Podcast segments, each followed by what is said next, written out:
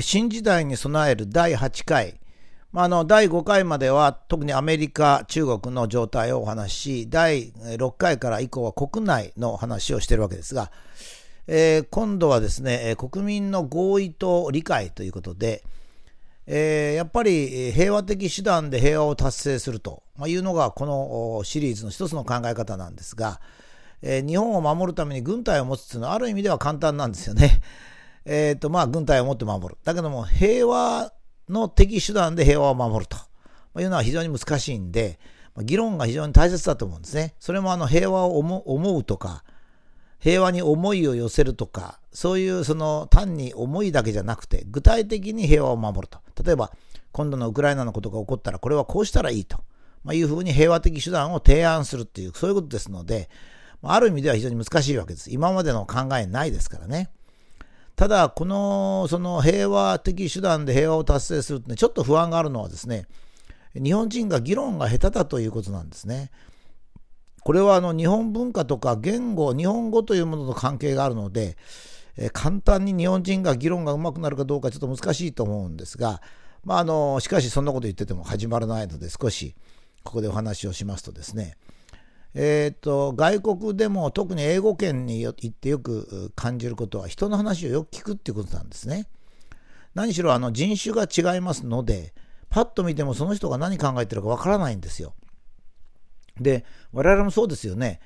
あの外国人っていうのは何を考えてるかすぐにはつかめないですよね。日本人だったら大体漢字がわかるわけですね。そこでまあ特に国際的な言語になった英語ですね。これは主語があるわけですよね。単数複数もあって、あと過去とか未来とかいう時勢っていうのも非常に明確なんですね。ですから、あの、英語ではですね、窓を開けましたっていうことが言えないんですよ。窓を開けましたっていうのは、言う言葉がないんですよね。っていうのは、まず主語がこれ抜けてますよね。窓を開けましたですから。だから私が開けたのか、誰が開けたのかっていうのを分かってないとダメなんですよ。だから、誰かが開けましたっていう表現もあるんですけども、いずれにしても窓を開けましたっていう文章がないっていうことはすごいですよね。それに誰かっていうのがですね、男か女かでも違うんですよね。he なのかしなのかとかってこうなっちゃいますからね。性別までわかんなきゃね。それから窓を開けましたって言えないもう一つはですね、窓が一つの窓ならあ、ウィンドウなんですね。それから複数の窓を開けるとウィンドウ図なんですよ。でこれもどっちかわかんないと文章書けないんですよね。ですから、日本では、日本語では窓を開けましたと言えるんですが、英語ですと彼女が一つの窓を開けましたということを過去形で言うとかって、そういうこと、あの、開けた途端ですって言ったらまた違う表現になりますね。だから、そういうことなので、えー、まあ、えー、めんどくさいんですけどね、喋るのはめんどくさいんですけども、聞けばはっきりとわかると、まあ、いうことがあるわけです。ところが日本では島国であり、えー、民族もまあ一つだということで、まあ、今までは全てが維新伝心で、えー、話をしてきたわけですね。ですから、まあ、時々、私とか言うだけで通じるとかですね、まあ、そういうような、あの、ことなんですよね。ですから、これは大きな変化が、まあ、あるわけです。で、例えば、えー、どうもあの、右翼の人だというふうな感じがすると、まあ、もともと左の思想を持ってる人は最初から聞く気持ちがないとかですね、まあ、こういうふうになるって先入観にとらわれがちなんですね。私はあの結構テレビ討論出るんですが、ちょっと嫌いなところがあるんですよ。嫌だなと思うとか、それはですね、事実を共有するっていう段階を踏まずに、いきなり意見の衝突になることが多いわけですね。で、視聴者もその方が喜ぶもんですから、テレビ局も故意にバトルを求めるところがあるんですね。だけど私としてはまず事実認識が違うのかっていうこと。事実は同じ事実で意見が違うのかと、二つに分けたいわけですよね。つまり十分に事実についての認識を共有して、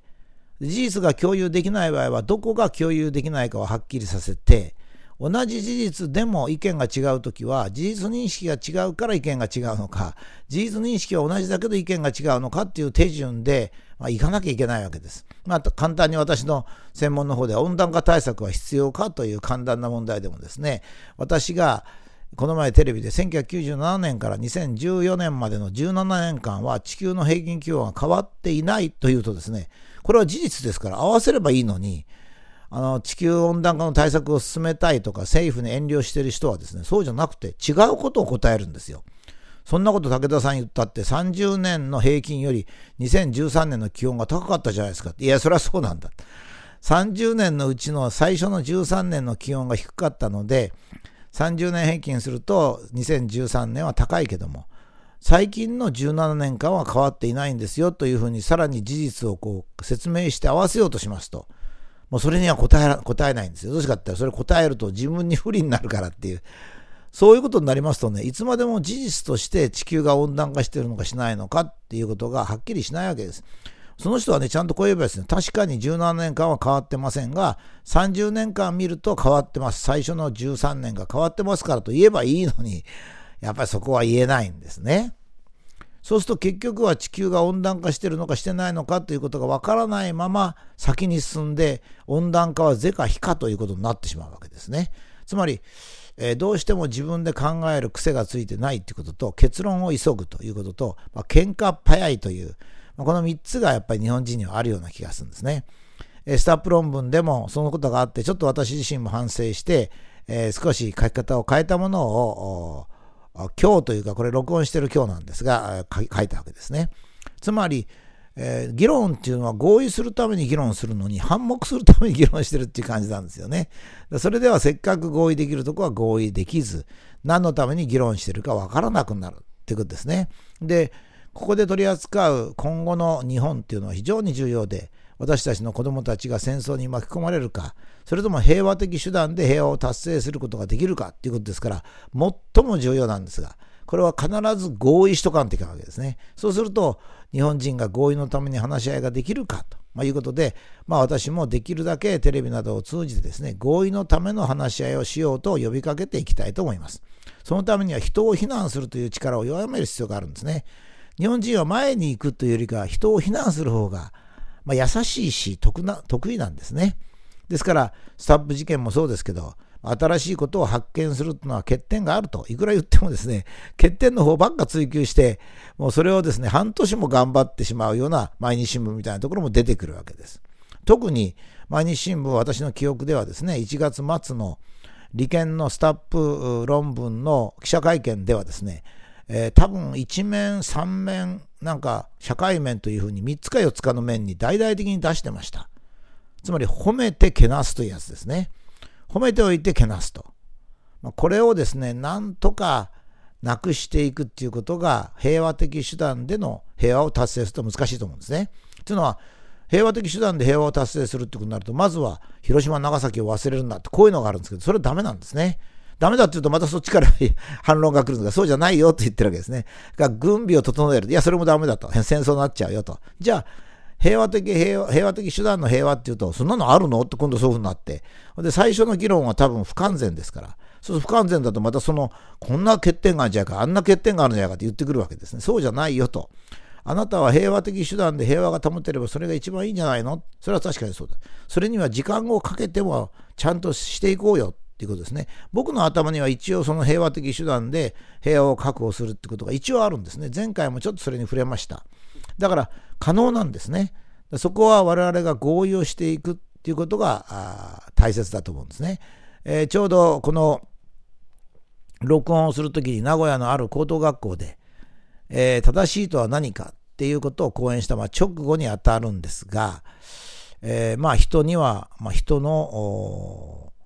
そのその人その人の正しさがあるんだと。だからまずは、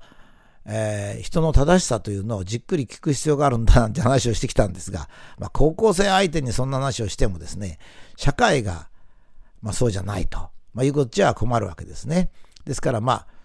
えー、平和的手段で平和を達成するというこの非常に難しいことを、まあ、ここでは根気よくですね、これはどうだろうか、あれはどうだろうかというふうに話していきたいと思います。いつもは読者の方からかなり多くの感想をいただきますので、それを見ながら私の考えも修正し、レベルアップもしていきたいというふうに思います。えー、次回からさらに具体的に、じゃあこういう方法でやれば、日本は平和的手段で平和を保つことができると。まあ、いうことを少しずつ論証していって、もしこれが日本中に広まればですね、私はえー、軍備拡大とか集団的自衛権なくして、えー、日本を平和に保って私たちの子どもたちが他国に侵略されないような日本をですね作っていけると、まあ、こういうふうに確信しております。